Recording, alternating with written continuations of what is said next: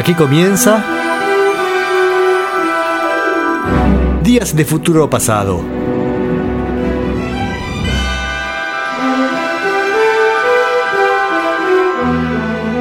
Una visión detallada del rock y del pop en sus primeras décadas.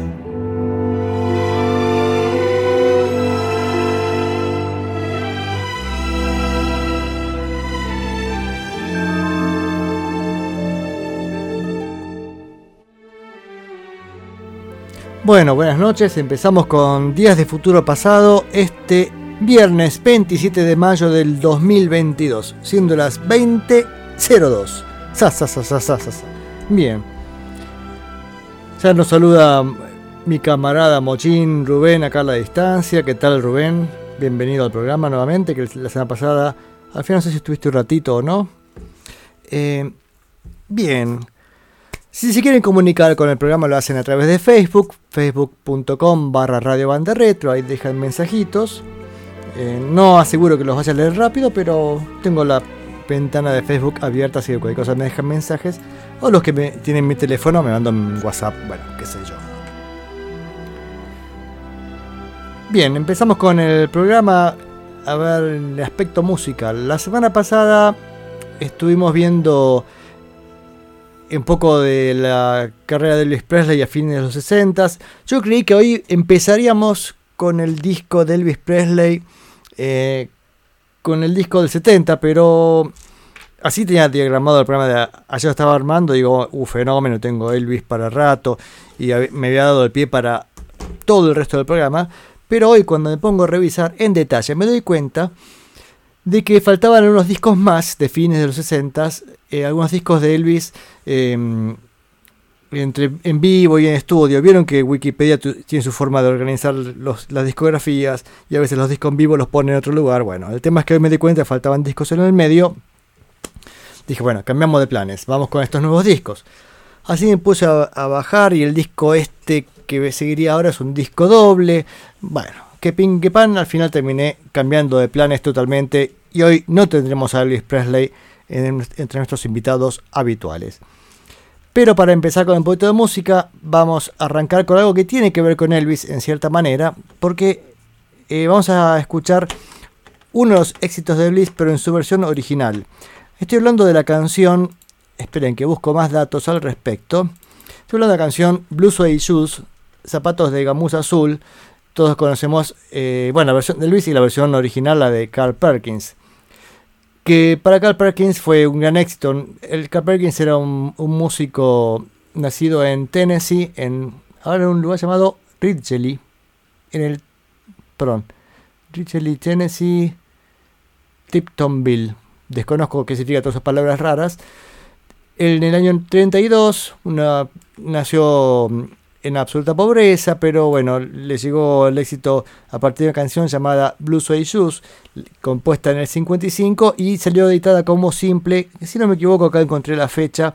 Fue el primero de enero del, del, 56. Y, y fue su éxito y cuando y lamentablemente tuvo un éxito automovilístico en, en esos tiempos y se perdió la posibilidad de presentarlo en la televisión nacional, que hubiera sido un éxito. Acá me detuve un segundito, porque buscando datos sobre este accidente, eh, me encontré que la versión de Wikipedia en castellano, eh, fíjense qué curioso, ¿no? Aparece como que el accidente, que, el, que iba a presentarse en el programa del show, en el programa de televisión de Ed Sullivan. Parece que no fue así, no fue en el programa de Ed Sullivan, sino que fue en otro lugar. Que fue, a ver, que tengo más datos al respecto. Eh, eh, eh, em. a ver cómo me, cómo me ordeno los datos para contarles esta historia de Carl Perkins. Porque al final me detuve demasiado en, el, en su accidente y lo importante era su carrera musical. Su carrera musical decía, recién sacan el primer disco en el 57, básicamente porque todo el 56 lo pasó internado a consecuencia o, eh, mal a consecuencia de este, de este, accidente. El tema es que después de tocar un espectáculo en Norfolk, Virginia, el 21 de marzo del 56, los Perkins Brothers, así llamaba la banda donde estaba Carl Perkins, eh, se dirigía a la ciudad de Nueva York para una aparición el 24 de marzo en el Perry Como Show de la NBC.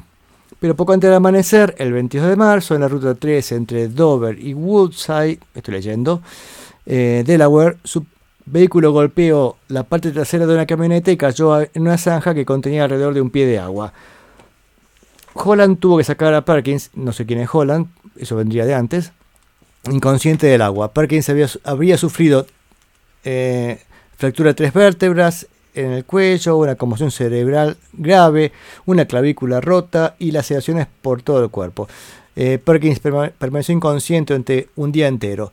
El conductor de la camioneta, Thomas Phillips, un agricultor de 40 años, murió al ser arrojado contra el volante. Bueno, bueno. Jay Perkins tenía el cuello fracturado y graves lesiones internas. Las complicaciones de estas lesiones le provocaron el tumor, un tumor cerebral y murió en el 58. Fue un accidente bastante jodido. ¿Qué tiene que ver con Elvis Presley y todo esto? A ver, si me ordeno. Porque como decía, ellos iban a presentar esta canción en la televisión, iba a ser muy exitosa. Pues ya, había sido este, exitosa en varios, varios charts, en los charts de música country, de rhythm and blues. En esa época había, está bastante desparramado el tema de los, de los rankings. Y había decía, sido muy exitoso y ahora la televisión iba a darle un, este, un empujón mucho más grande. El tema es que este accidente lo dejó sin presentar la, canción en televisión y quien la presenta en la televisión fue Elvis Presley y ahí fue el gran éxito de Elvis Presley. Hay que aclarar este, que no es que Elvis Presley le haya robado este, el éxito, sino, sino que la fatalidad hizo que se dieran así las cosas, ¿no? Porque el 23 de marzo los miembros de la banda de Elvis, Bill Black, Scotty Moore y DJ Fontana visitaron a a Carl Perkins en su camino a Nueva York para aparecer con Presley.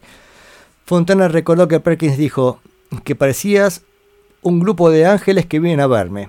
Black le dijo, oye, Elvis te envía su amor, y le encendió un cigarrillo, aunque el paciente de la cama de al lado estaba en la tienda de oxígeno. Bueno, Presley también telegrafió a Perkins sus buenos deseos. Bruce Shoes había vendido más de 500.000 copias el 22 de marzo y Sam Phillips, dueño de la, de Sun Records, había planeado celebrar presentando a Perkins con un disco de oro en el The Perry Como Show. Mientras Perkins se recuperaba de sus lesiones, Blues Suede alcanzó número uno en las listas regionales de pop, rhythm and blues y country. También alcanzó número 2 en las listas de pop y country de Billboard, por debajo del Heartbreak Hotel de Elvis Presley. A mediados de abril se habían vendido más de un millón de copias de Blues Suede. El 3 de abril, mientras aún se recuperaba en Jackson, Perkins vio a Elvis Presley interpretar Bruce Shoes en su primera aparición en The Milton Berle Show, que fue su tercera interpretación de la, interpretación de la canción en la televisión nacional. Bueno, el tema es que esta canción que hubiera hecho famoso a, Carl Perkins, o ya lo era, pero bueno, esto le ha sido mucho más, terminó siendo este, el éxito de Elvis Presley. ¿A qué viene todo esto que él dijo que iba a pasar de Elvis? Que no será hoy, será el viernes que viene. Empieza con esta canción, pues un disco de Elvis en vivo y hace varios de sus éxitos de la década de 50, la hace nuevamente, pero con la banda en, vivo en, ¿Cómo se llama? En, Las Vegas. Perdón. Bueno, vamos a escuchar dos canciones de, de Carl Perkins para entrar en calor y así va llegando gente al baile. Vamos con Blue Suede y Moby Mag, que fue creo que el primer simple de Carl Perkins, del 52 si no me equivoco. Pero vamos, no, 55. Vamos con Blue Suede y Moby Mag. Well, it's one for the money, two for the show, three to get ready. Now go, cat, go, but don't you step on my blue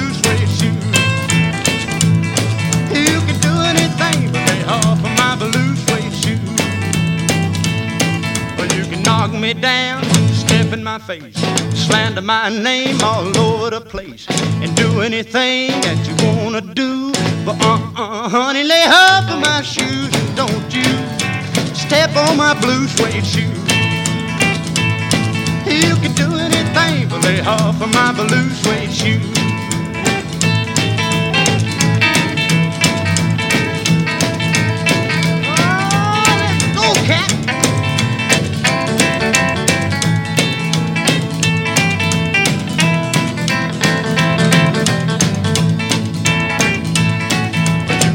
My house, steal my car, drink my liquor from my old fruit jar, do anything that you wanna do. But uh-uh, honey, lay off of them shoes and don't you step on my blue suede shoes. You can do anything but lay off of my blue suede shoes.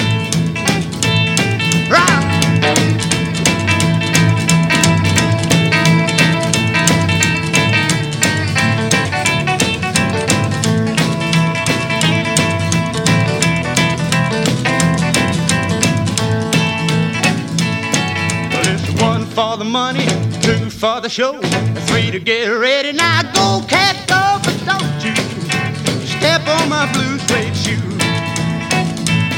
You can do anything but lay off of my blue suede shoe. Well, it's blue, blue, blue suede shoe, blue, blue, blue suede shoe, yeah,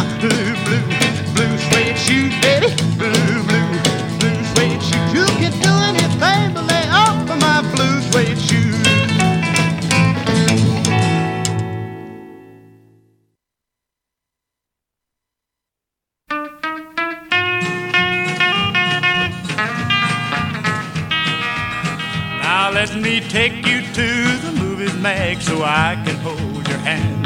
Oh, it ain't that I don't like your house, it's just that doggone man.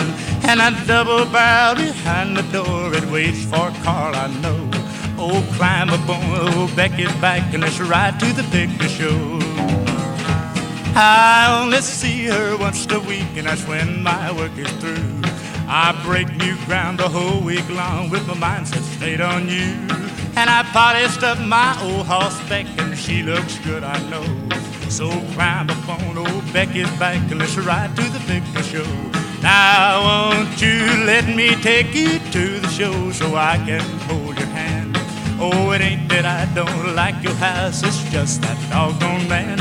And I double barrel behind the door, it waits for me, I know. So climb up on old Becky's back and let's ride to the picture show.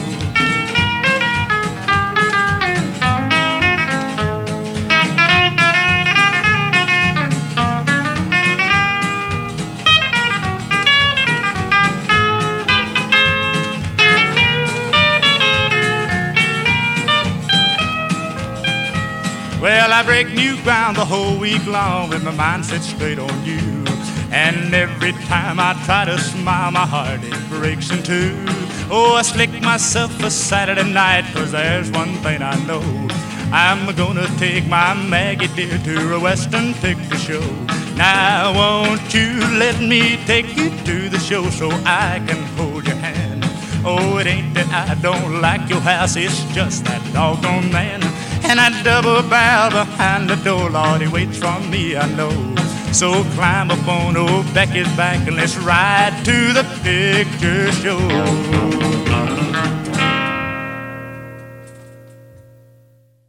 Medio atolondrado el final, ¿no? Taram, tam, tam. Bueno, qué bien ahí Carl Perkins haciendo Moby Mag y antes Blue Suede Shoes. Y acá tenemos un mensaje de Gabriel que nos dice que mm, esta canción Moby Mag la graba, Eli- eh, perdón, la graba Elvis, la graba Paul McCartney en el disco Run Devil Run. El disco del 99 que, que hace un montón de covers, que está David Gilmour en guitarra, pero básicamente lo importante es el gran baterista Ian Pace, el baterista de Deep Purple eh, con Paul McCartney. Tenía que escuchar ese disco, no lo tengo muy presente, así que es bienvenido Don Paul haciendo rock and roll. Y bueno, los Beatles eran muy fanáticos de Carl Perkins, ¿no? Eh, tal vez sea el artista del, del que más graba más canciones, a ver, porque si hacemos Honey Don, Matchbox, bueno, si incluimos este, las grabaciones incluso en la BBC, hay montones, hasta Sure to Fall, bueno, un montón de canciones grabaron de Carl Perkins.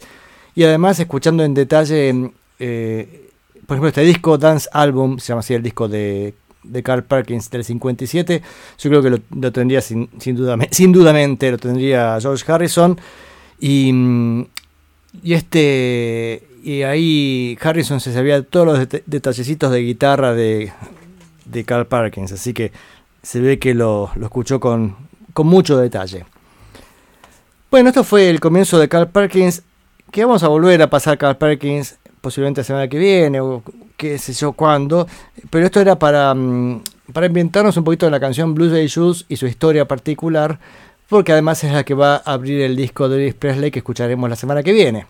Así que, y no va a ser, no va a ser hoy porque quería concentrarme en, en este en lo, el tema de hoy. El tema de hoy va a seguir siendo el camino a Monterrey Pop. Recuerden que, la, recuerdan que la semana pasada les dije que íbamos a ir escuchando a los artistas que participaron este, en el Festival de Monterrey Pop, un poco sus trabajos previos, para tener una idea, como dice, che, vamos a ir al recital. ¿A quién toca? Lou Rawls. ¿Y qué hace Lou Rawls? Y esto.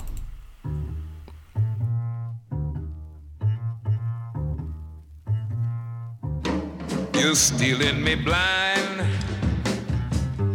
wrecking my mind. I said you're making me blue, blue as can be. You're taking my bag, you're taking my bag, I'm taking it away from me, away from me. I said you're tearing me up, you're putting me down, and you won't even let let me hang around. I said you're taking my bag, baby, taking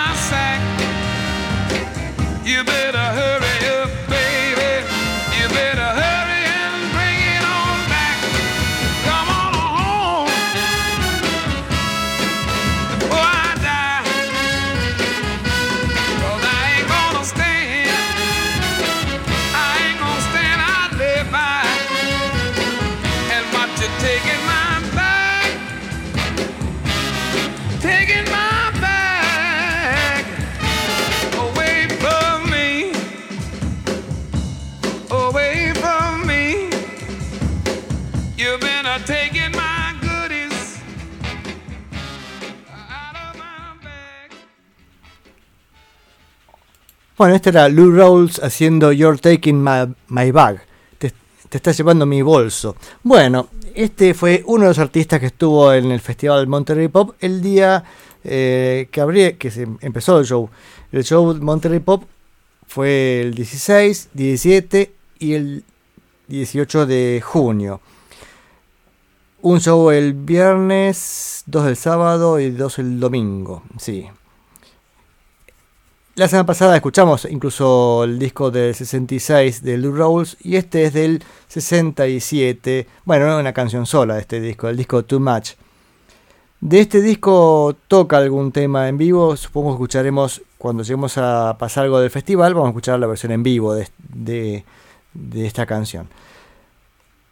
Y la, uno de los faltantes que se había anunciado que iba a estar en el show eran los Beach Boys. Habían sido anunciados como un evento, como que iban a participar el, el 17, o sea, el sábado. A ver, claro, el sábado es el 17. Sí, sí, sí.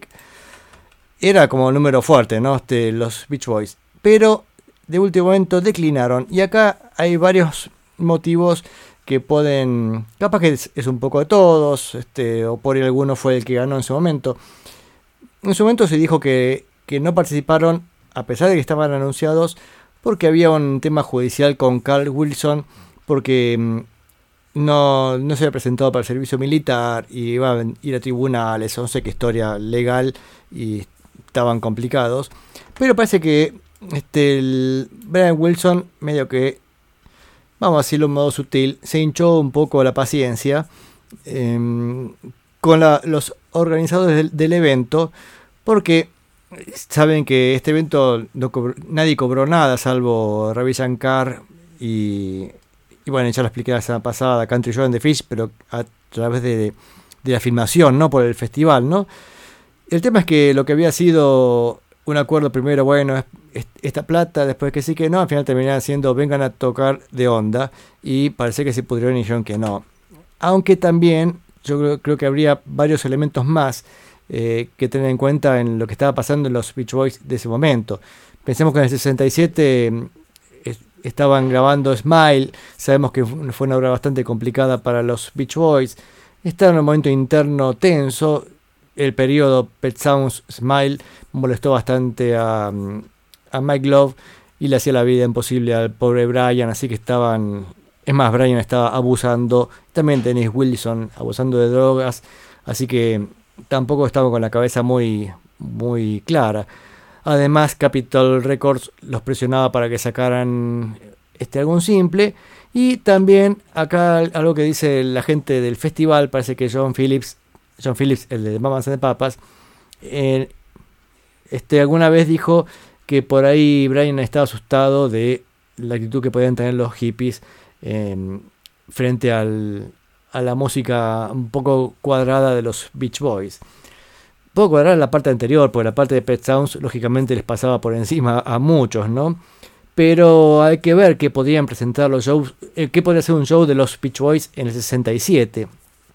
Lamentablemente me parece que el, éxito de Good Vibrations no lo podían hacer en vivo o será muy difícil. Y de Pet Sounds no creo que pudieran tocar demasiado, no estaba todavía las condiciones como para presentarse en vivo. Así que también puede ser un argumento este, que puede tener algo, de peso. E incluso algún, algún asistente de Brian Wilson parece que confirma esa teoría, como que bueno, por ahí no estaban muy seguros que podrían que podría ser. También parece que mm, Mike Love también objetó que el auspicio de Coca-Cola al evento. Bueno, hay un montón de posibilidades. Pero el tema es que los Beach Boys no se presentaron. Tan tachachara y al final no fueron. Pero también le jugó en contra, ¿no? Porque habían estado anunciados y decían, ¿y qué pasó? También, este.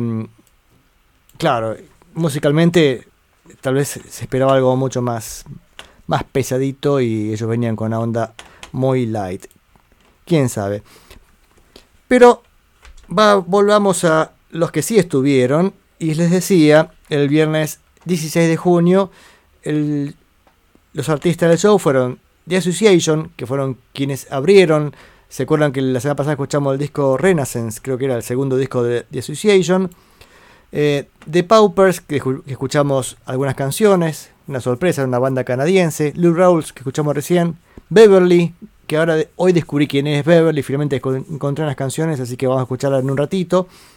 Eh, Johnny Rivers, Eric Burdon and the Animals y Simon and Garfunkel. Así se dice Garfunkel con U de A, A de U. Bien, el tema es que mm, dije bueno, vamos a escuchar el disco previo al show, el de The Association, que en realidad salió el 8 de junio del 67, así que estaba ahí muy fresquito el disco.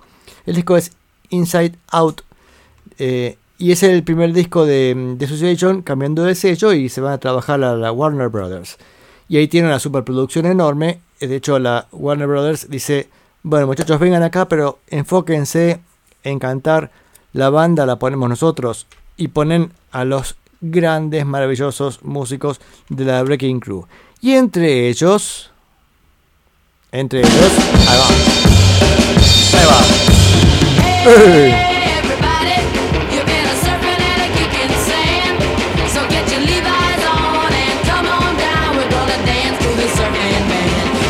Entre ellos el famoso baterista Hal Blaine.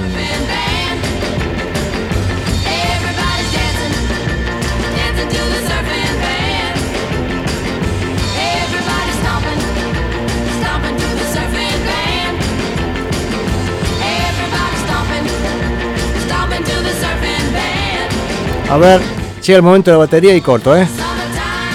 Vamos,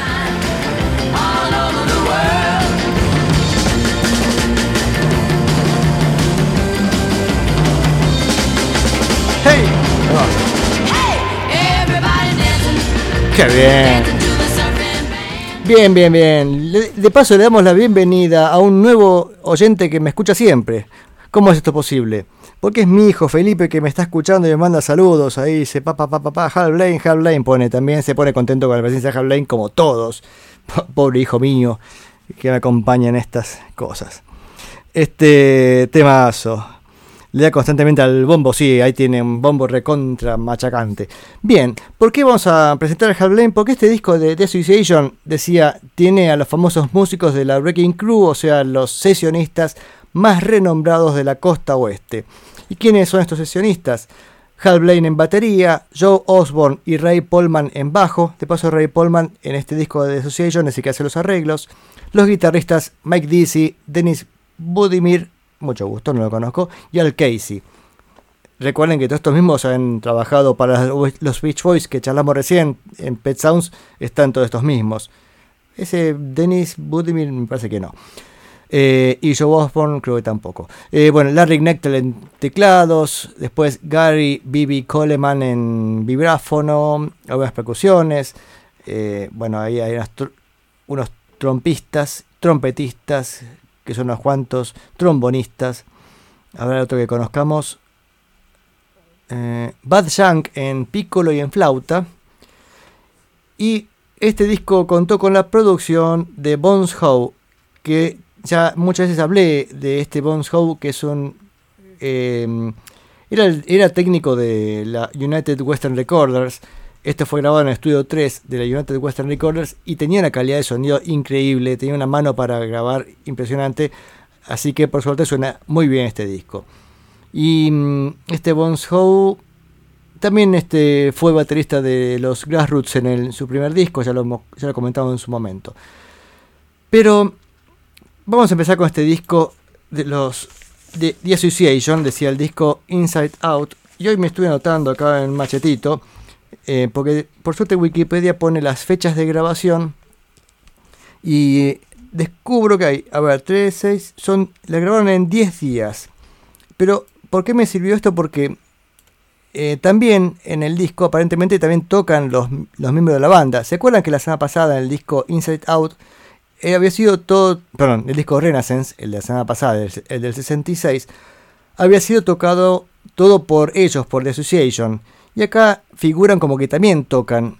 Este, pero en mi pregunta, como siempre, es: a ver, dice batería Hal Blaine o batería el de ellos, como llamaba, a ver, Ted Blöchel. Ted Blöchel Jr. Y la verdad es que no me doy cuenta este, si es uno u otro. Entonces recurro al, al listado de canciones que Hal Blaine dice haber tocado, pero ese listado es incompleto pero mm, a partir de las canciones que dice que estuvo y fijándome las fechas de grabación, digo, ay, también estuvo en tal y cual canción, que él no la menciona, pero si estuvo en la misma sesión de grabación, estaba Hal Blaine. Y de hecho el estilo es casi... Esto el disco para mí toca Hal Blaine porque el estilo es propio de él. Pero menos cháchara y más música. A ver, ¿qué tengo anotado por aquí? A ver...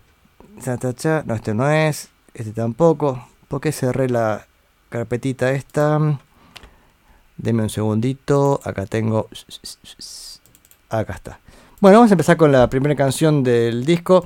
El disco va a ir entero. Ustedes discúlpenme, pero hoy me eh, pongo a elegir las canciones y podía sacar dos o tres canciones. Y dije, no, pero no vale la pena, vamos a escuchar el disco entero, total. Cada, a ver, ¿hace cuánto no escuchan el disco Inside Out de The Association? Capaz que nunca lo escucharon. Bueno, este es el momento. Vamos con la primera canción, Wasn't It a Bit Like Now? Wasn't It a Bit Like Now? Bueno, eh, no, diría, no es la mejor canción de todas.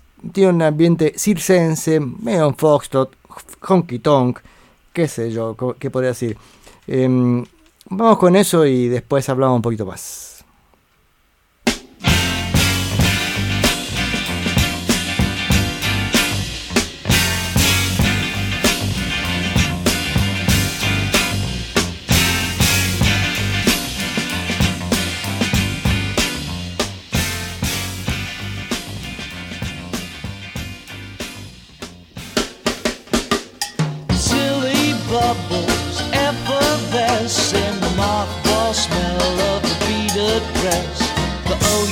the marathon, the bathtub gin, hungover dawn, the round frame picture, the flat straw hat, the long nosed roadster, and a mile a minute flat, the bell bottom pants, the fine silk vest, all tucked away in her cedar chest. Uh huh, uh huh, uh huh.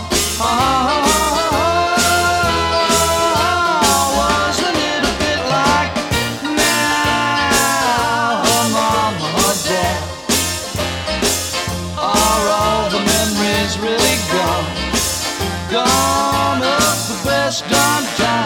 I'll bet you ever had. Instead of groovy, it was keen and cheap as it's wild.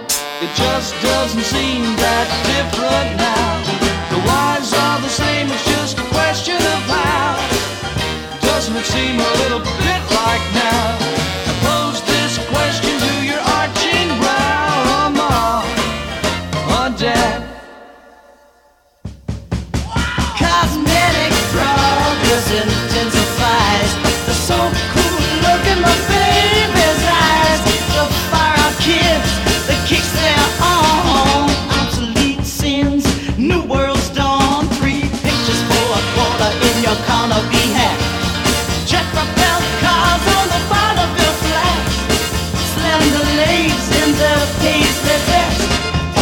Tucked away in her mini dress. Wasn't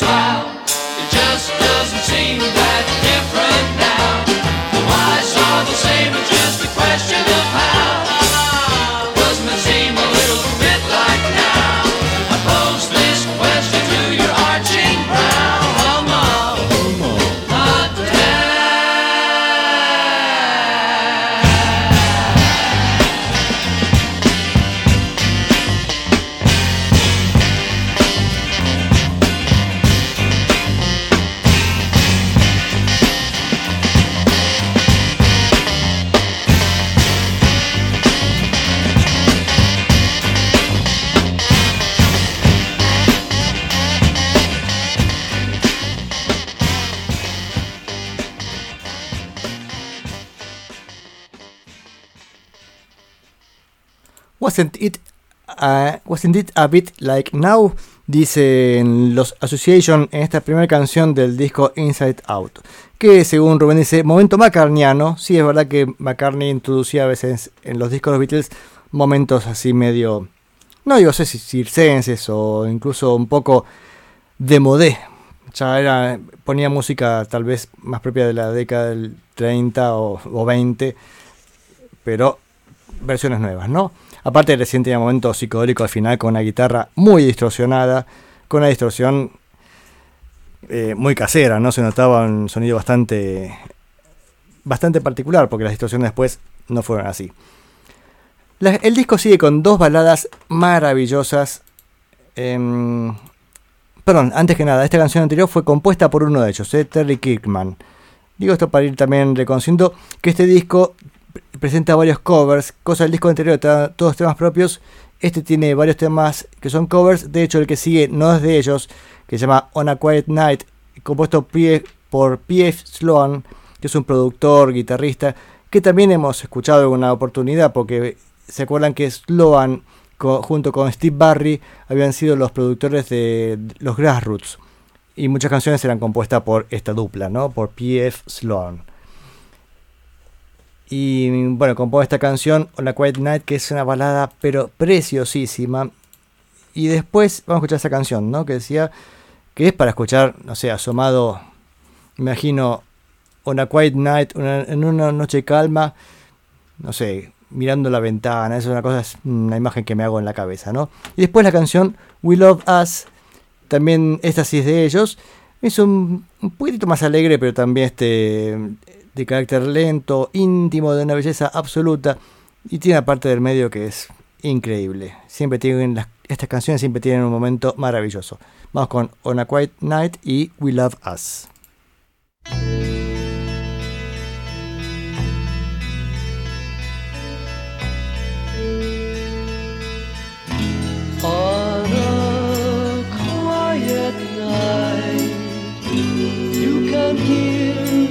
Rustling of the leaves.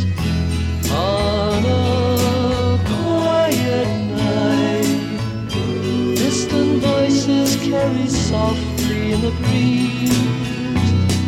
And I'm inside my room, captured in a moment's thought, strumming on a chord from my guitar. Silently, silently, so silently.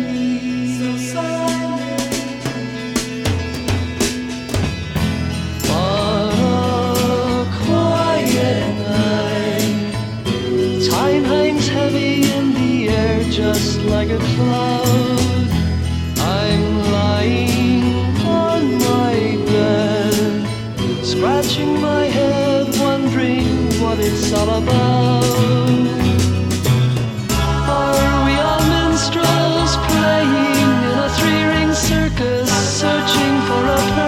That's not there? Silently, silently,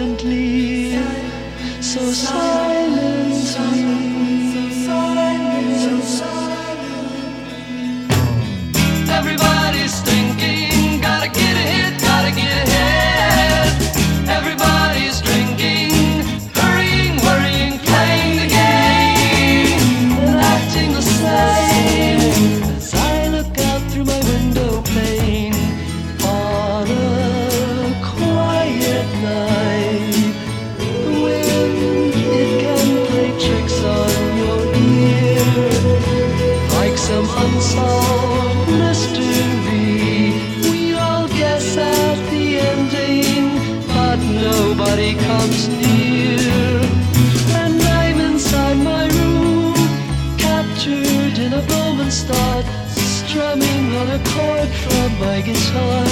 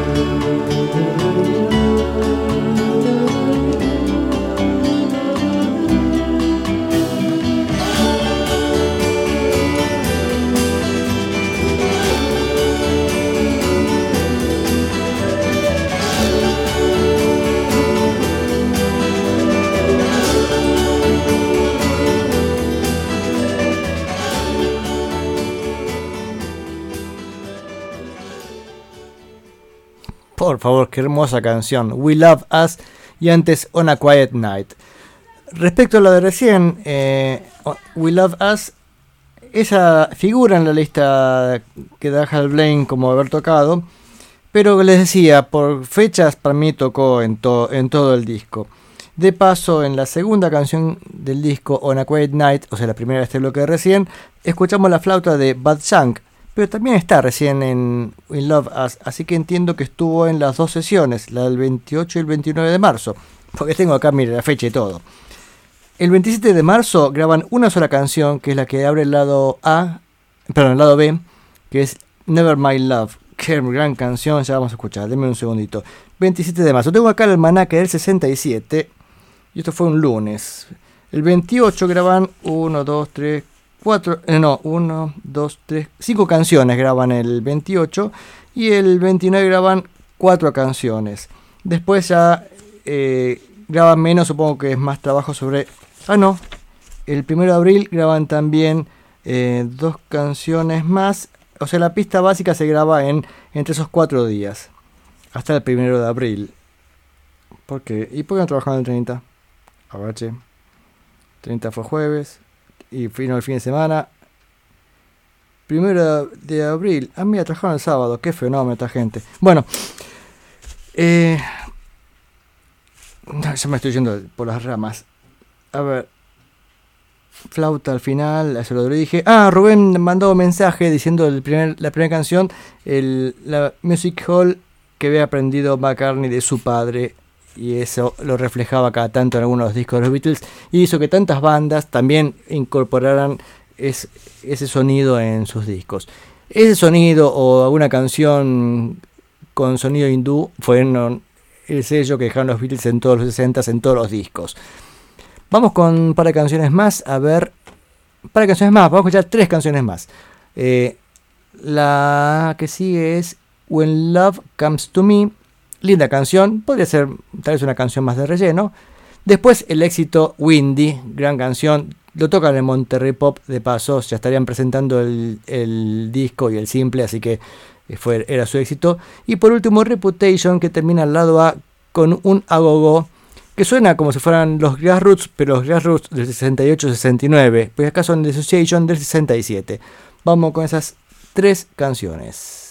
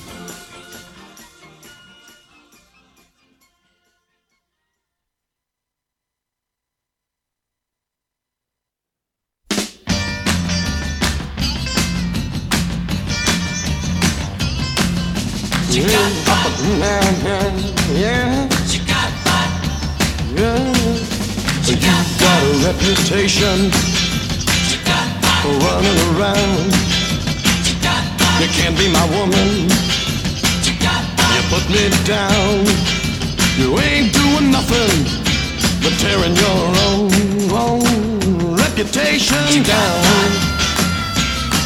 You're running around. You ain't doing nothing but tearing your own, own, own reputation down.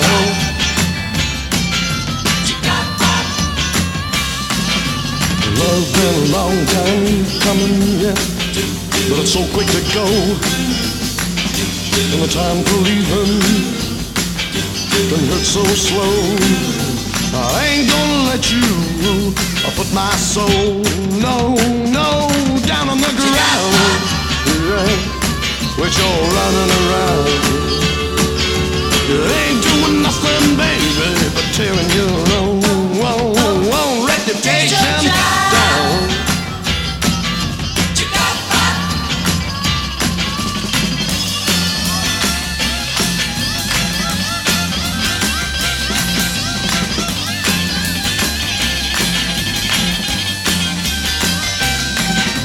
You got a disposition, yeah, that puts me uptight. You're always, always fishing, baby, but I won't bite.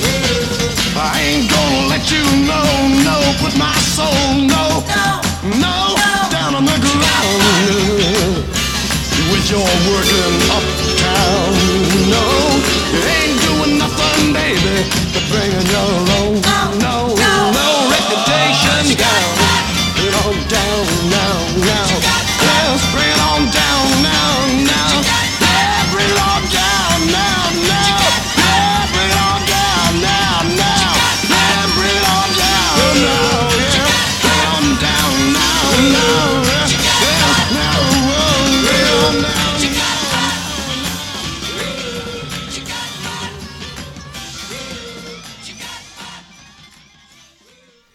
calmate, Hal. ¿Cómo toca la batería de Hal Blaine al final de esa canción, no? Esa era su especialidad, decir, la canción acá se libera y ahí mandaba todos los rulos que se habidos por haber. Como había hecho ya para Phil Spector con, con Be My Baby, que Phil Spector le dijo, bueno, para el final de la canción, mandate con todo. Y cada tanto hacía ese utilizaba ese recurso. Las canciones, When Love Comes to Me, Windy y Reputation un par de cosas que me noté. Bueno, el flautista Bad Shank, que aparece en, al menos en, sí, dos de estas canciones, me estoy divirtiendo un montón. Acá tengo mi cuadrito y, anoto, estuvo tal, tal día, tal otro. Bueno, el tema es que justamente eh, ya veo que Bad Shank estuvo dos días grabando, el día 28 y el día 29, porque todas estas canciones, que son el grueso del disco, porque ahí, ahí, ahí se graba la base de 1, 2, 3, 4, 5, 6, 7, 8 canciones, aparece, decía, la, la flautita de Bad Shank. ¿Quién es Bad Shank? Es el flautista que aparece en California Somnoliento de Mamas the Papas haciendo el solito famoso de flauta, lo hace este Bad Shank. Mucho gusto, Bad Shank. Ya lo conocíamos igual, ¿eh? ya ha estado en este programa y hemos escuchado alguna canción incluso eh, de él como líder de alguna agrupación misteriosa. Una cosa interesante está viendo las fechas, porque está esto a fines de marzo, comienzo de abril, después hay unas sesiones el 11, 12 y 13 de abril, hay tres días seguidos, pero trabajan en tres canciones, no, en dos canciones nada más, sé que estaban grabando voces. Después el 29 de mayo, todo mayo no hacen nada salvo el 29 de mayo, y después el 2 y el 3 de junio termin, eh, terminan el disco, ¿no? El disco sale el 8 de junio del 67 y lo terminan de trabajar el día 3. Es increíble cómo en los 60 se trabajaba con esa velocidad. Y ejemplo de eso, eh, voy a poner el ejemplo de la canción de Batman. Vieron que, a ver, eh, sale la serie Batman y, y un productor dice, che, el tema está buenísimo. Entonces, ¿qué hace? Los llama a, mm, a Hal Blaine, a Carol Kay, la bajista famosa que también hablamos muchas veces. Creo que está Tommy Tedesco también. O sea, el, el grueso, digamos, de la Wrecking Crew. Pero los llama, digamos, después de cenar. O sea, el tipo ve Batman a las 9 de la noche va a este productor dice, mmm, qué buen tema. Ese tema tiene que ser un éxito este, como un simple. Y ahí nomás los, les dice, che, vengan a grabar. Y a las 2 de la mañana estaban los tipos en el estudio de grabación, los tipos y la tipa, este, mm, dispuestos a grabar su versión de la, de la cortina de Batman. Y inventa una banda, así en ese momento, llamado The Markets. Y sacan el simple Batman que ya sale a la mañana siguiente. O sea, todo este apuro fue decir, la serie sale a las 9 de la noche y a la mañana siguiente ya está sonando en las radios eh, The Markets con la canción. O sea, de un día para el otro, este, el tipo la escucha y dice, uh, va a ser un éxito, llama a los músicos, se pone a grabar en la madrugada y el día siguiente ya sale, ya está la canción sonando en las radios dispuesta, supongo yo que habrán hecho la distribución de los disquitos eh, esa misma mañana, no sé, una velocidad infernal. De paso, este, recuerda a Carol Kay que se lo veía a Hal Blaine contentísimo saltando de felicidad por el dinero que estaban haciendo, porque esa grabación a las 2 de la mañana había sido muy bien pagada, lógicamente. Así que estaban contentísimos con eh, las consecuencias económicas de, de trabajar tanto. Bien, vamos a pasar ya al lado B de, de Association. Vamos de vuelta al disco. Y mm, la el lado B arranca con la balada más hermosa del mundo. Y acá, ya que tengo un par de amigos míos escuchando, bueno, sé que Rubén era un fanático de la canción Windy que escuchamos recién. Y sé que Gabriel es un fanático de la canción Never My Love, que es una maravilla. De paso los invito a escuchar el programa de Gabriel. ¿eh? Gabriel tiene un programa en esta misma radio. No se olviden. Los miércoles de 20 a 22, La Neurona Nocturna. Y si no lo escucharon, busquen sus podcasts, que está por ahí. Pongan así en internet, pongan los podcasts del Chuis. No, perdón, los podcasts de Gabriel. Eh, y ahí va a aparecer. Eh, la Neurona Nocturna, pongan. La Neurona Nocturna y aparece. Bueno, este... Vamos con Never My Love, que decías, una maravilla de canción, tiene unos arreglos vocales increíbles. Esta es la primera canción que grabaron del disco. Es más, la grabaron en dos, en dos días. El primer día, el 27 de marzo del 67, cuando se ponen a trabajar con el disco, se ponen todo el día con esa canción. Y el último día este, hacen otra sesión más. O sea que en dos sesiones, que fue la primera y la última, terminan esta canción que es maravillosa. Vamos a escuchar con dos canciones. La segunda canción de este bloque va a ser Happiness Is otra más, a ver, que no sé decir de relleno, una digamos sencilla, pero tiene un corte en el medio bastante interesante, un corte con personalidad, mm, esas cosas, este, con una batería superlativa, pongo acá, y que también cuenta con la presencia de Bad Shank, que aparece con su flautita en varias canciones. Vamos con Never My Love y Happiness Is.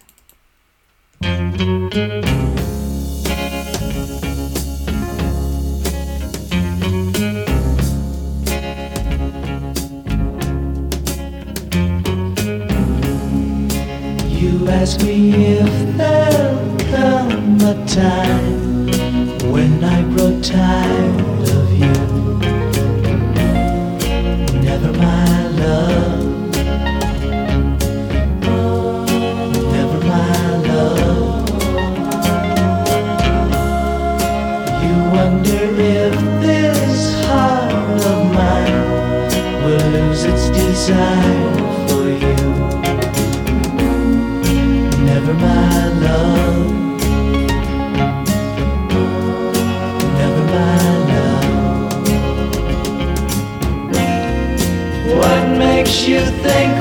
will end when you know that my whole life depends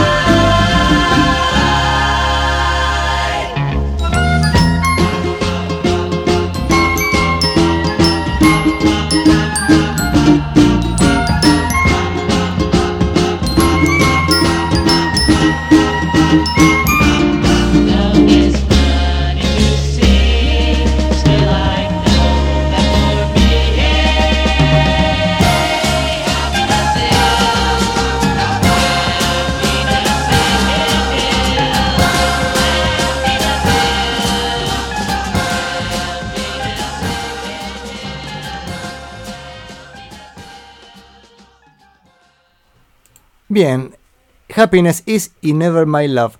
Disculpen un segundito, pero quiero escuchar ese rulo final de esa canción. ¿eh? Un segundo, a ver. A ver, acá, a ver. Ah, está acá.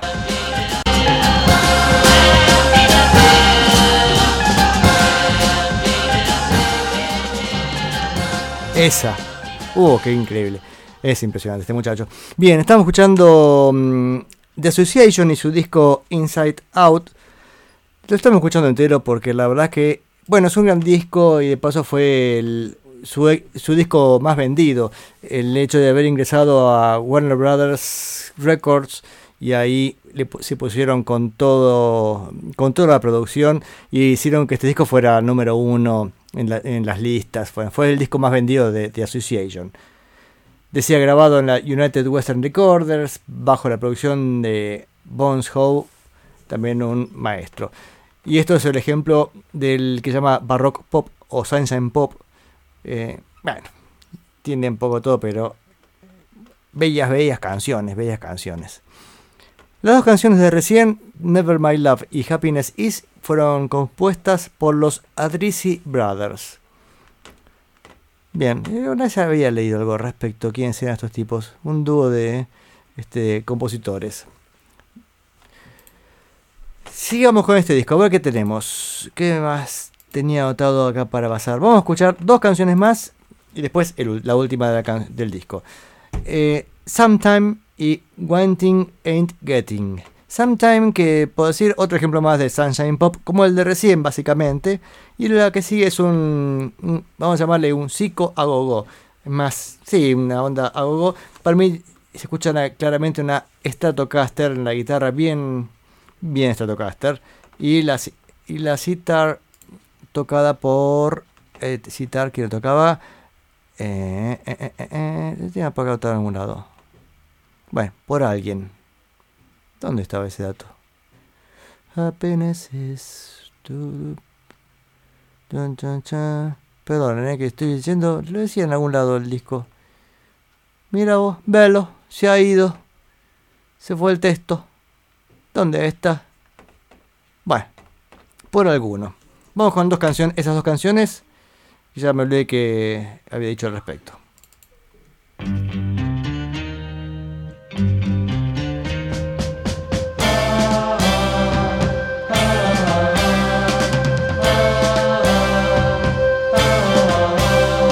Sometimes talking's not enough, girl. Sometimes things just bring me down. Sometimes I just need you near me. Sometimes you're not around.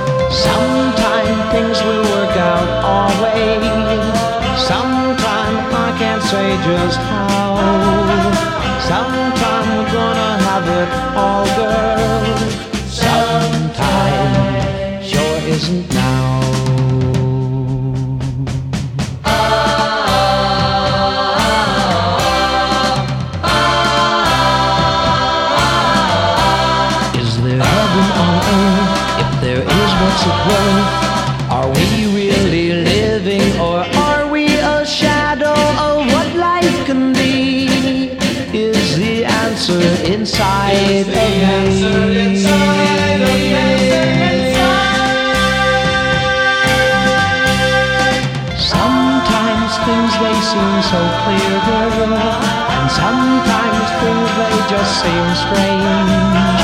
Sometimes I wonder what is real, girl. Sometimes it's like a game. Ah, ah, ah, is there heaven on earth? If there is, what's it worth? Are we shadow of what life can be is the answer inside of me.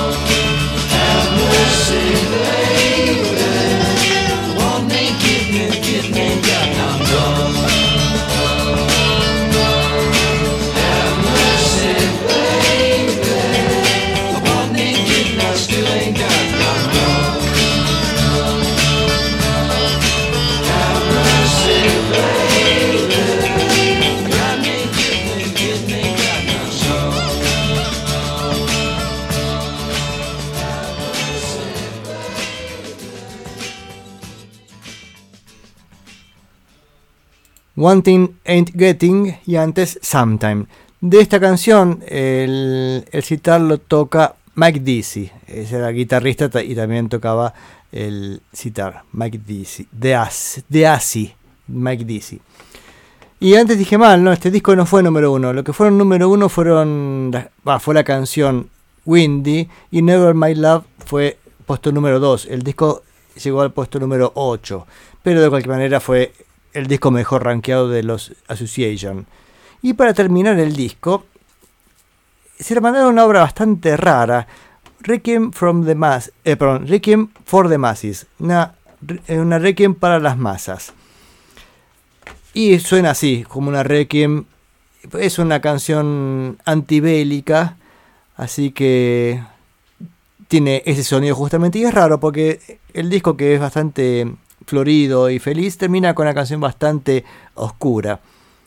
Antes, perdón, que acá Rubén me preguntaba qué había dicho, no quedó claro, era Baroque Pop. baroque Pop, o sea, el barroco, pop barroco. Y hablé pregunta si mm, Mike Dizzy, eh, algo que ver con Emilio Dizzy, creo que eran primos, ¿eh? No, no, no, este, Emilio Dizzy era con ISI, este es DAC, con Y final. Dicho sea de paso, em, Estuve en el cumpleaños de Emilio Dizzy, el 2 de enero de... No, mentira, eh, era el cumpleaños de Emilio, Emilio Dizzy, estábamos en el mismo restaurante, pero no fui invitado, sino que nos cruzamos de casualidad, ¿viste? Así la- lo que es estar con la farándula, ¿no? Se me fui de tema. Vamos, volvemos. Se- Seriedad, seriedad. Vamos a hablar de Requiem for the Masses, hablando de Requiem para las masas que han muerto este, en las guerras. Justamente recordemos que todo esto está pasando en los 60 mientras estaba la guerra de Vietnam. Por eso antes hablamos de Carl Wilson que no se quiso presentar para el servi- servicio militar y tantos otros y tantos hippies que estaban en contra. Bueno, sí que esta canción eh, era adecuada. Pero es raro la de- decisión de terminar el, el disco con una canción tan sombría como esta.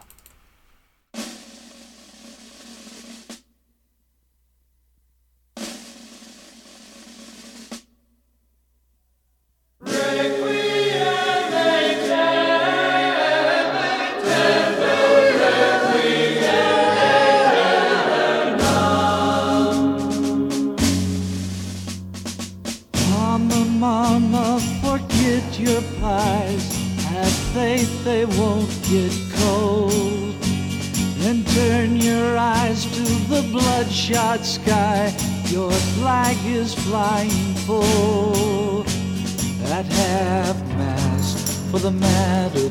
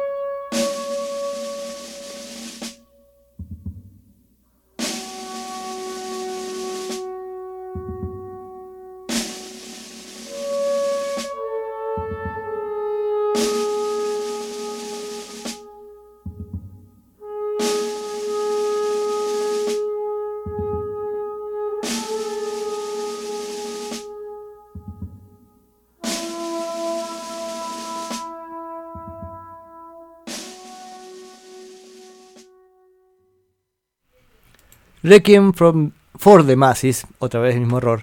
Requiem for the Masses de The Association, cerrando este disco Inside Out, que me imagino salió, que, bueno, no me imagino, salió el 8 de junio, así que imagino esos días alguien habrá comprado el disco dice, che, la semana que viene va a estar en Monterrey Pop. ¿Harán alguna de estas canciones? Bueno, sí, hacen Windy, por lo menos Windy la hacen. No sé, bueno, sí, sí que hacen también a Long Comes Mary, que es del primer disco. Y no sé si alguna más habrá que ver ahora la lista de los de lo que tocaron en Monterrey Pop. Bien, algo más que decir de, Association. Bueno, es un bandón. Qué, qué gran disco. Y qué variados, ¿no? Estos discos, porque ese momento recién fue bastante colgado. Entre los artistas y las artistas que se presentaron en Monterrey Pop, tenemos el caso de mm, Beverly. Dije, Beverly. ¿Y quién es Beverly? De hecho, est- estuve buscando las, mis descargas de, del Festival de Monterrey Pop y no- en ningún lugar aparece una canción de ella, si bien tocó ese día. Es más, en internet aparecen las tres canciones que toca, va, los títulos, ¿no? De las tres canciones que toca. Y, y ahí dije, ¿pero quién es esta mujer? Bueno, Beverly se llamaba Beverly Kant, Kantner. K-U-T-N-E-R, Kantner. Inglesa, música, hace música folk, empezó en el 65 y sigue todavía act- activa, aunque se tiene sus 75 años, ¿no? Beverly después cambió el nombre hacia, con el apellido de su esposo, Beverly Martin, porque se casó con el músico John Martin, que de hecho hay varias grabaciones con él. Vamos a escuchar primero una canción que tocó Monterrey Pop y después dos que son muy curiosas, pero ya les voy a explicar por qué son curiosas. Porque tiene un bandón detrás, pero ¿quiénes son? Vamos con primero Picking Up de Sunshine, que es una de las canciones que toca en Monterrey Pop.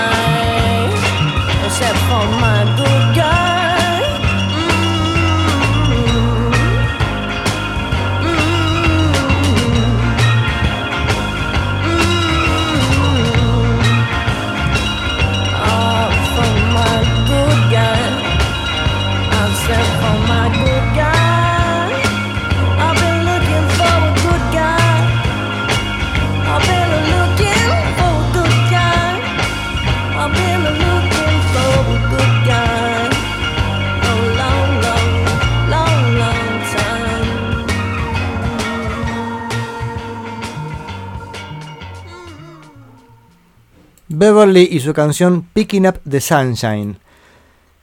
Y decía que en el 66 graba un simple con dos canciones. Creo que la banda es la misma de ambos lados porque suena igual la forma de, de sonar. Pero fíjense los músicos que consiguió para que la acompañaran. Dijo, a ver, un guitarrista en Inglaterra, ¿quién puede ser sesionista de esa época? Jimmy Page. Jimmy Page que dijo, tengo un bajista que puede acompañar. ¿Quién? John Paul Jones. O sea, ya tenemos medio Led Zeppelin acompañando a, a Beverly. No, es- no es la primera vez que se juntan ellos, porque también acompañaron a Donovan, Donovan Leitch. Hay varias canciones grabadas con esta formación, Jimmy Page, John Paul Jones. Ya se conocían con- en los estudios de grabación y después, bueno, formaron Led Zeppelin, ¿no? Y, che, ¿quién ponemos al teclado? Nicky Hopkins. Buah, pavada de tecladista, qué maravilloso tecladista. Dicho sea de paso, esta semana eh, nuestro gran amigo Rubén pasó la línea de piano de Nicky Hopkins del tema Jealous Guy de John Lennon y lo que hace Nicky Hopkins es maravilloso. Escucharlo en detalle es increíble. Pero bueno, faltaba un baterista. ¿Quién fue el baterista para esta sesión? Em, Andy White. Andy White era el baterista que había, eh, había contratado George Martin para la sesión de los Beatles cuando graban Love Me Do. ¿Se acuerdan que, bah, supongo que deben conocer la historia de, que cuando van al comienzo con, Pete Best en la batería, a George Martin, el productor, mucho no le gustaba como tocaba Pete Best y mm, decide reemplazarlo para las sesiones con un baterista profesional que fue Andy White, que grabó Love Me Do y P.S. I Love You. Aunque ya los Beatles habían llevado a Ringo y George Martin los probó a los dos y dice, bueno, van también los dos. Así que de ahí en adelante después fue Ringo, finalmente el baterista de los Beatles. Pero la idea de George Martin era decir, bueno, ustedes pongan a quien quieran en vivo, pero quiero un baterista en serio. Y de hecho Ringo fue un baterista en serio, así que no hubo problema. Pero em, acá Rubén también nos manda mensajes, sí que trabajaban mucho como sesionistas, Page y Jones, sí, sí trabajaban mucho. En esta época, decía que bueno, con Donovan Leitch también lo habían acompañado un montón de veces. Pero es interesante, ¿no es cierto? Jimmy Page, John Paul Jones, Nicky Hopkins y este Andy White eh, acompañando a Beverly con estas dos canciones, Happy New Year y Where the Good Times Are.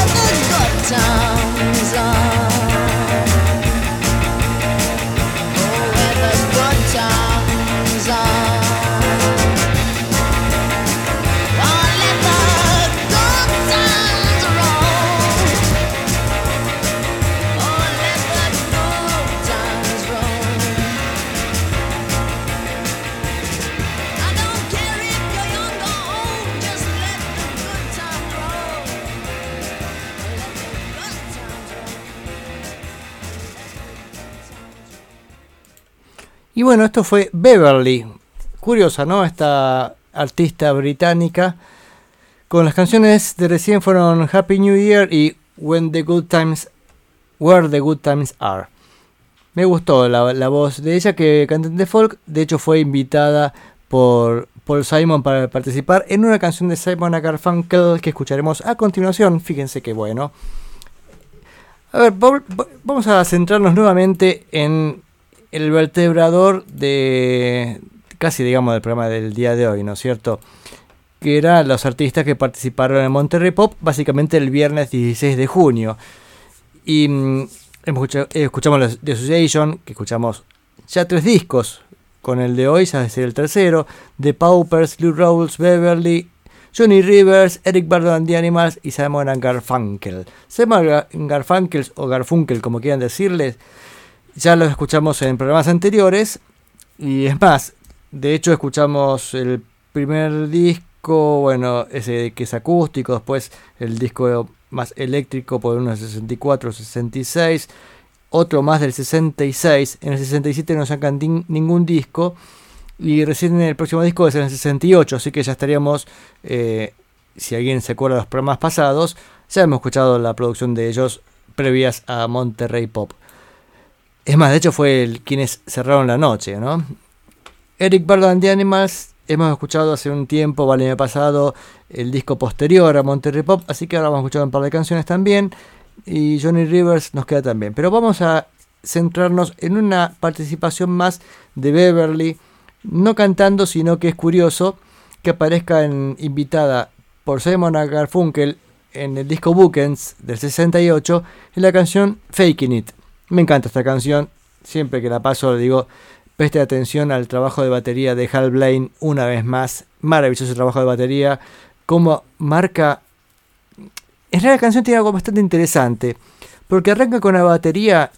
Eh, mira, lo voy a poner bajito mientras explico lo que pasa. Porque la canción Faking It arranca con la batería como era la de mm, eh, Strawberry Field Forever, vino del final. Fíjense cómo arranca esta batería. A ver. ¿Ven? Como Forever final. Y después hay un acento que es increíble acá, mira. Esa, es maravilloso. Qué grande, qué grande este muchacho. Bueno, ese detalle es sublime para mí entender este, como baterista. Vamos a escuchar Faking It. ¿Y dónde está Beverly en esta canción? Bueno, Beverly es la que... eh, Esta canción tiene una especie como parte actuada en un momento. Y aparece mm, diciendo... Good morning, Mr. No sé cuánto. O, a ver si está... Acá lo tengo anotado en algún lado. Perdón un segundito, ¿eh? Em, Dice, Good morning, Mr. Mr. Leitch. Have you had a busy day? Bueno, esa, esa voz que aparece ahí con una tonada bien inglesa es ella colaborando con Simon Garfunkel en esta canción Faking It del disco Bookends del 68. Vamos a escuchar la canción. Por favor, maestro, denle el play.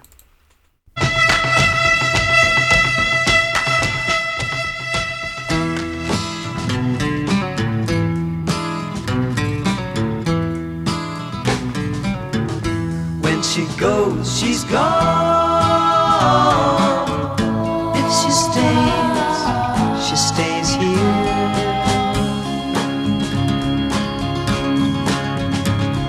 The girl does what she wants to do. She knows what she wants to do, and I know I'm faking it. I'm not really making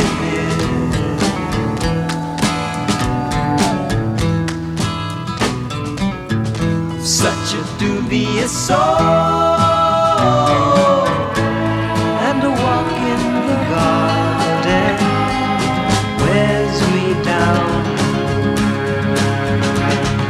Tangled in the fallen vines picking up punchlines. I've just been faking it. Not really making it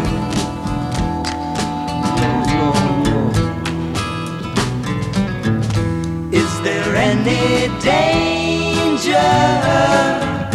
No, no, not really. Just lean on me.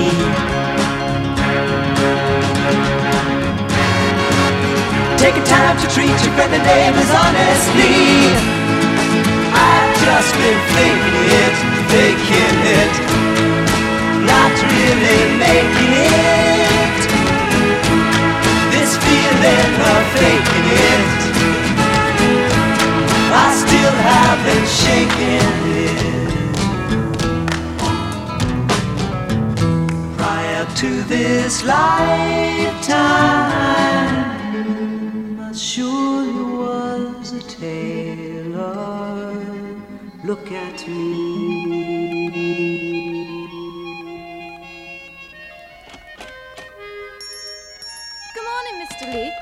Busy day? I own the tailor's face and hands. I'm the tailor's face and hands.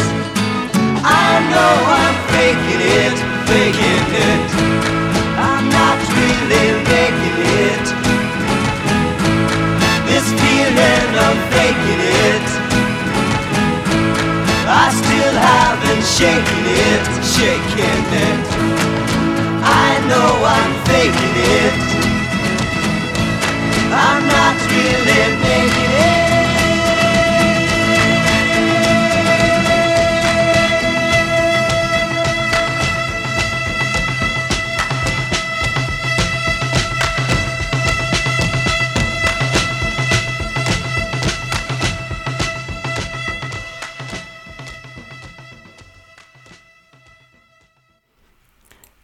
Psico Far, ¿cómo dice? Psico Simon and Garfunkel, dice Rubén, ponerse psicodélicos.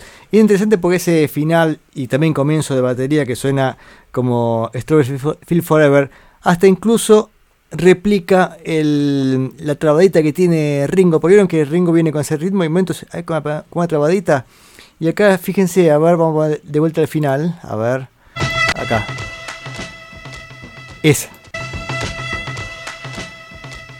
hace lo mismo que hace lo que hace Ringo.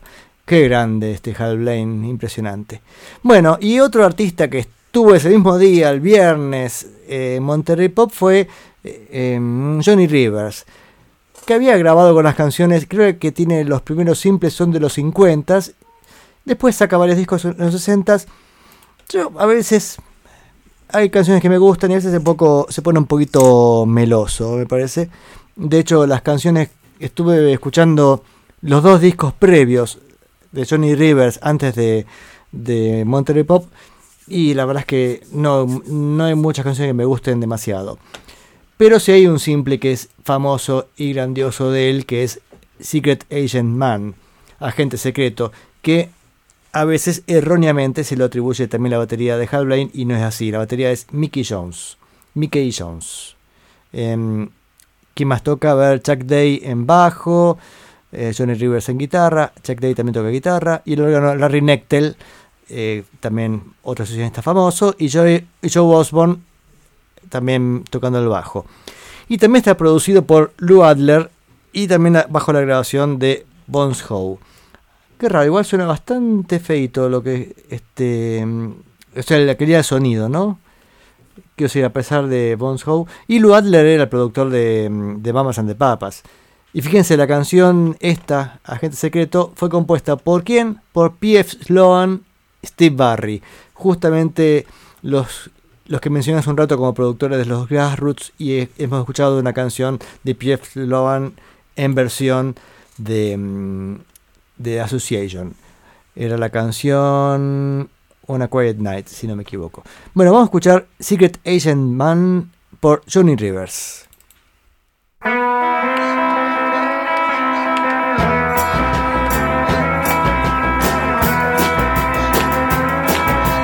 There's a man who leads a life of danger. To everyone he meets, he stays a stranger.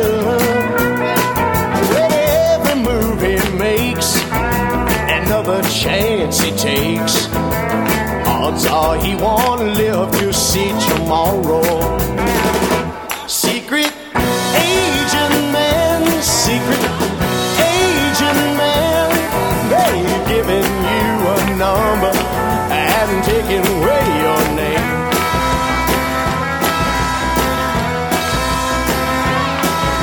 Beware of pretty faces that you find. Pretty face can hide an evil mind. Oh, ah, be careful what you say, or you will give yourself away. Odds are you won't live to see tomorrow.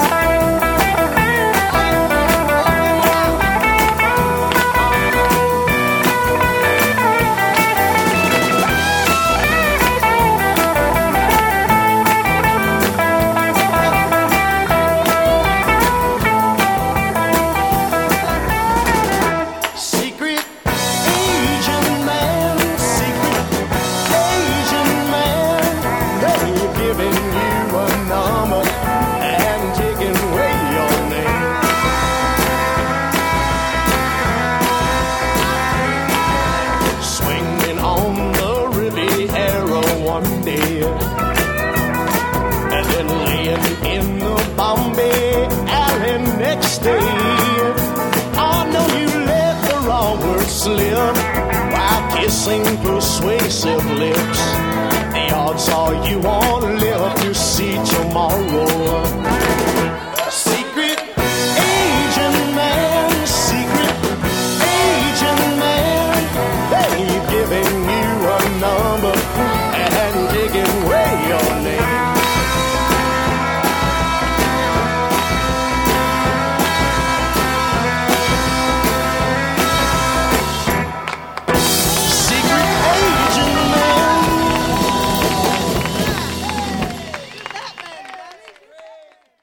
Eh, dice la gente feliz. Porque, claro, veo que dice grabado en el whisky a gogo. Bueno, si está grabado en vivo está bien.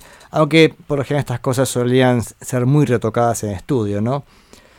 Así que la canción de Sloan y Barry, producida por Lou Adler, eh, Agente Secreto, Super Agente Secreto de Johnny Rivers. ¿Qué hora es, che?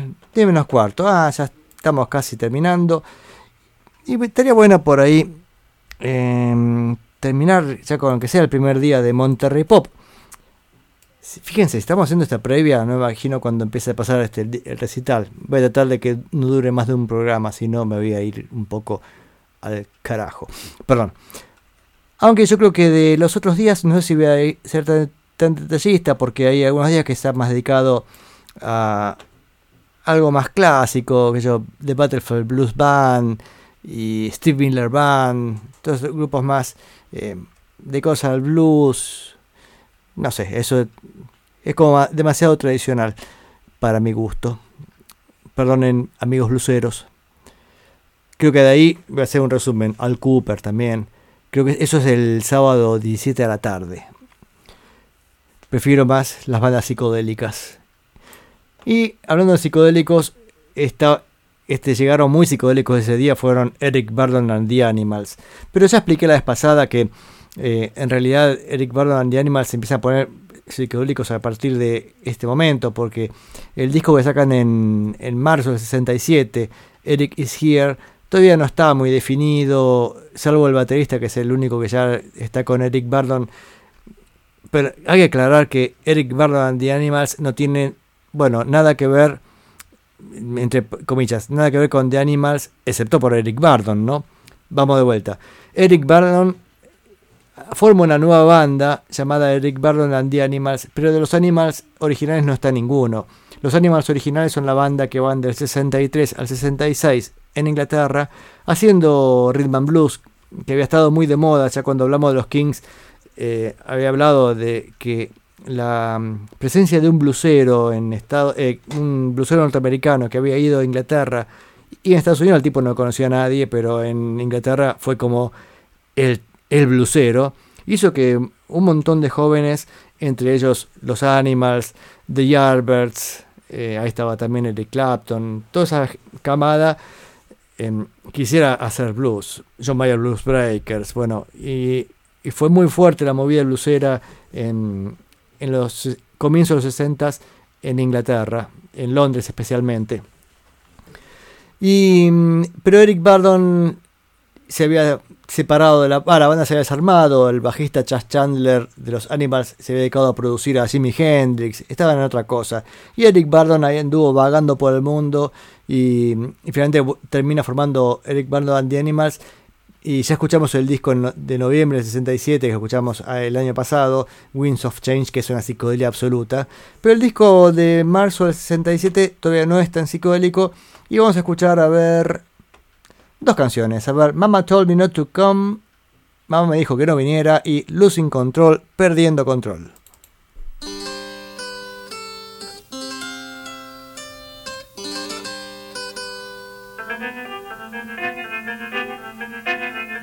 Want some whiskey, real water, or sugar in your tea? What are these crazy questions they're asking me? This is the wildest party there ever could be. Don't turn on the lights, cause I don't wanna see. Mama told me not to come. Mama told me not to come. Mama said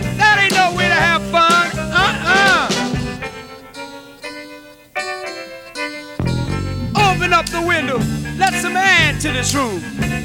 I think I'm almost choking on the smell of stale perfume. And that cigarette you're smoking, it's about to scare me half to death. Open up the window, let me catch my breath. Mama told me not to come. Mama told me not to come. Mama said that ain't no way to have fun. Uh-uh.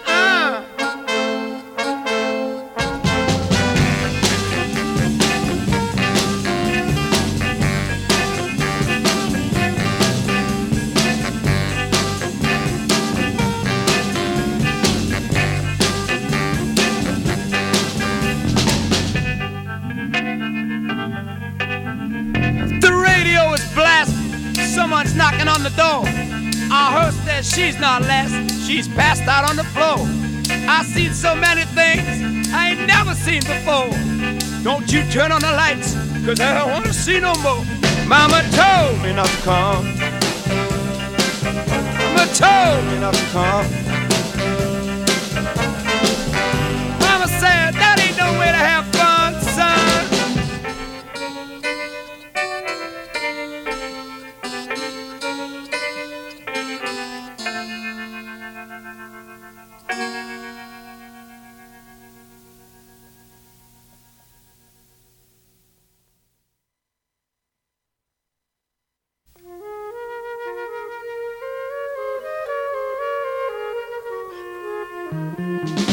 Last night I met you, and today I can't forget you, I know.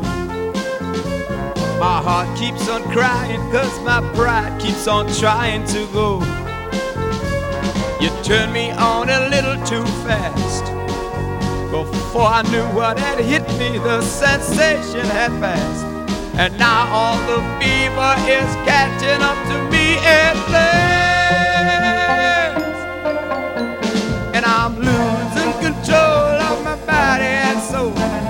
My mind keeps on freaking out.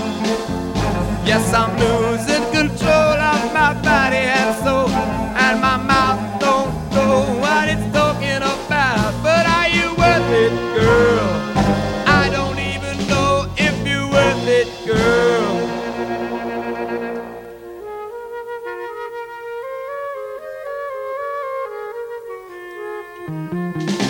You have a magic that is just a little tragic to me.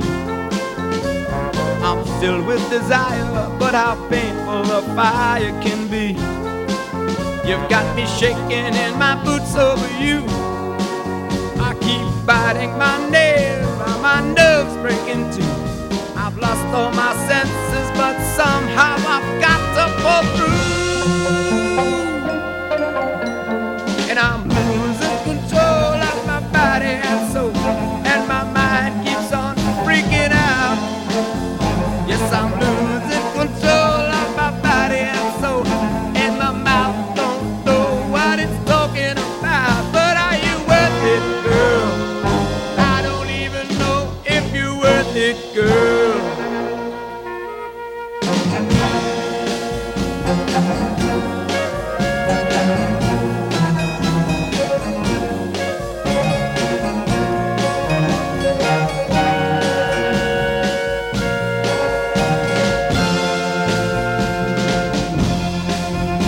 Yes, I'm losing control of my body and soul, and my mind keeps on freaking out.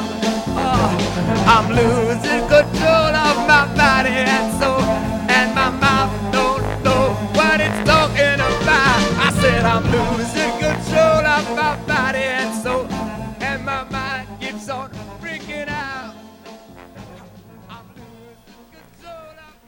Eric Burdon and the Animals con Losing Control y antes Mama Told Me Not to Come, que me dice Rubén que es un temazo en la versión, dice, de Tom Jones. Así que tarea para el hogar, escuchar la versión de Tom Jones de Mama Told Me Not to Come. Esto no lo tenía previsto de pasar Eric Burdon and the Animals, así que tenía a mano el disco este de marzo. Dije, para así escuchamos unas canciones de, de este Eric Burdon, ¿no?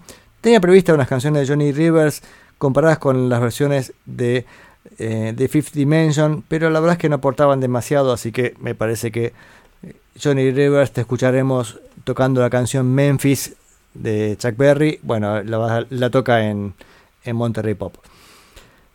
Eric Burdon de Animals decía, si alguien tenía este disco y se esperaba algo parecido, no, nada que ver, porque ya en ese momento va con su nueva banda ya terminada de formar, tocan Píntalo de Negro de los Rolling Stones en una versión bastante oscura que después aparece en el disco Winds of Change, pero en vivo es bastante interesante, aparte todo así como medio medio medio remolino de la cosa. ¿vi- ¿Viste cuando están tocando y están la cosa media mareada? Bueno, está fenómeno. Eh, vamos a ver con una canción más de este disco de Eric Burdon and the Animals. It's not easy, no es fácil.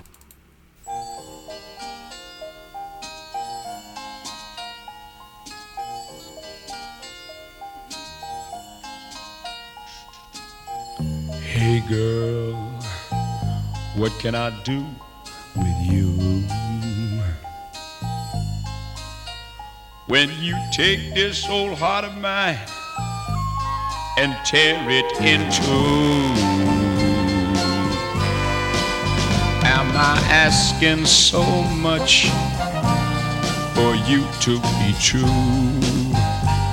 I'm an easygoing man who takes all that he can. But I tell you, it's not easy loving you, baby. It's not easy wanting you so. It's not easy loving you, baby. But it's harder, girl, to let you go. Harder, girl, to let you go.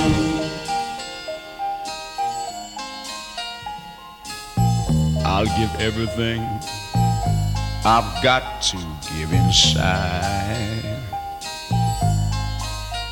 How much more do you need to keep you satisfied? I've put up with so much, the Lord knows I've tried. And in spite of all the pain, I try hard not to complain.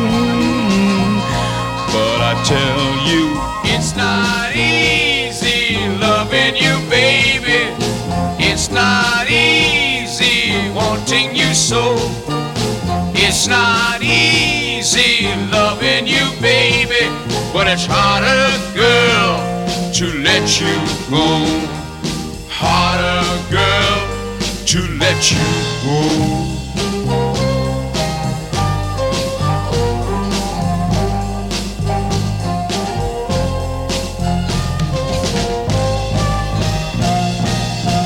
It's not easy loving you, baby.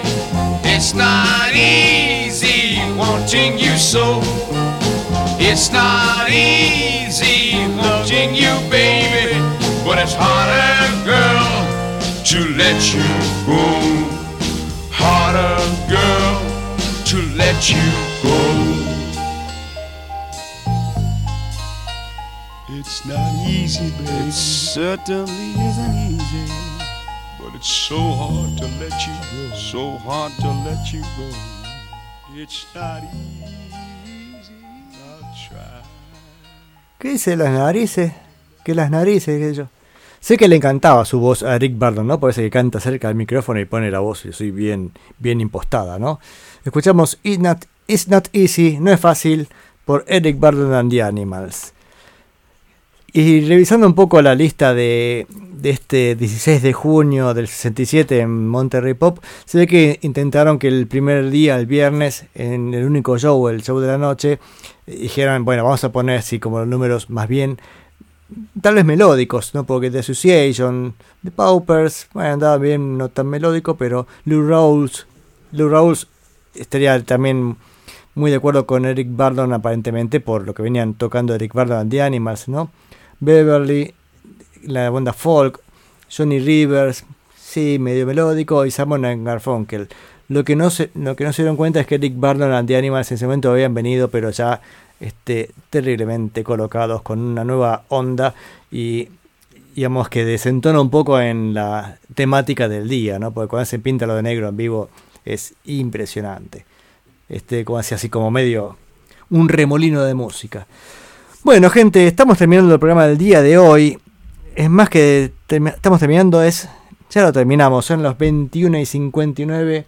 Se finí. Días de futuro pasado de este viernes 27 de mayo del 2022.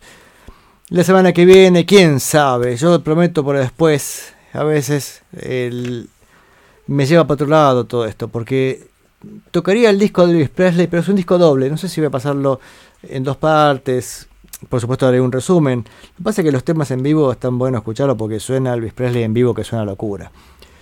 Em, ya veremos cómo, lo, cómo va a ser. Si mm, va Elvis, sería ese disco. eh, decía disco en vivo y en estudio. Y vamos a ver si empezamos ya a recorrer un poco de los músicos y músicas, aunque no, no me gusta la palabra músicas para referirme a mujeres que tocan música. Las mujeres músicos, eh, porque está Jenny Joplin también, que va a estar en el, el sábado 17 de junio en Monterrey Pop. Así que vamos a si pasamos algo de, de Jenny Joplin, que creo que no pasó nunca nada de su producción. Así que va a ser un buen momento para escuchar sus, sus primeros discos. Creo que hasta ese momento Big Bird and the Holding Company, su banda tenía un solo disco que había salido en el 67. Es más, me gustaría saber si había salido antes de este show o si fue después.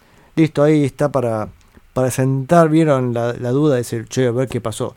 ¿Será que a consecuencia del éxito en Monterrey Pop graba su primer disco? Chachachan. ¿Quién sabe? Bueno, este es momento de despedida. Este, saluda Don Mochín Rubén a la audiencia. Así que audiencia, dese saluda por Rubén, que ha estado acá al pie del cañón, acompañándome en este programa. Como siempre, es un gusto tenerlo ahí porque es de gran ayuda. A ver, algún mensaje, algo. Un día sería bueno tener un mensaje, ¿no? En el programa. Este, quiero decir por Facebook, porque quiero ver si tengo acá la campanita de Facebook dice algo. Pasa que hasta que abre mi computadora todo esto, no, ves, da, yo. Dice, tu publicación llegó a dos personas. Bueno, qué sé yo. Bueno, en fin, en fin, en fin. Y para irnos, ya que escuchamos hace un rato Secret Agent Man, Agente Secreto por Johnny Rivers, vamos a, pa- a pasar la versión vernácula con el perdón de la palabra. Vamos a escuchar este, la versión de mi banda amiga, eh, Los Barreiro. Los Barreiro es una banda formada por Pachi Barreiro y un grupo de músicos acompañantes, entre ellos Juan Marchetti, que lo, muchos lo conocerán por ser este, el diseñador gráfico de muchos, muchas publicaciones de esta, esta radio, histórico dibujante. También este, don Gabriel Ravarini, conductor de la Neurona Nocturna, también ha sido guitarrista de Los Barreiro, pero no está en esta grabación, aunque por YouTube hay un video eh, de él tocando Agente Secreto junto a Los Barreiro. Pero decía, esta, en esta versión no está él. Lamentablemente no podemos incluirlo en esta lista. Bueno, vamos a escuchar este, a Los Barreiro haciendo el clásico de Johnny Rivers, Agente Secreto. Y yo me despido hasta el viernes que viene. Tengan una buena semana y nos volveremos a encontrar este, el próximo viernes. Adeu.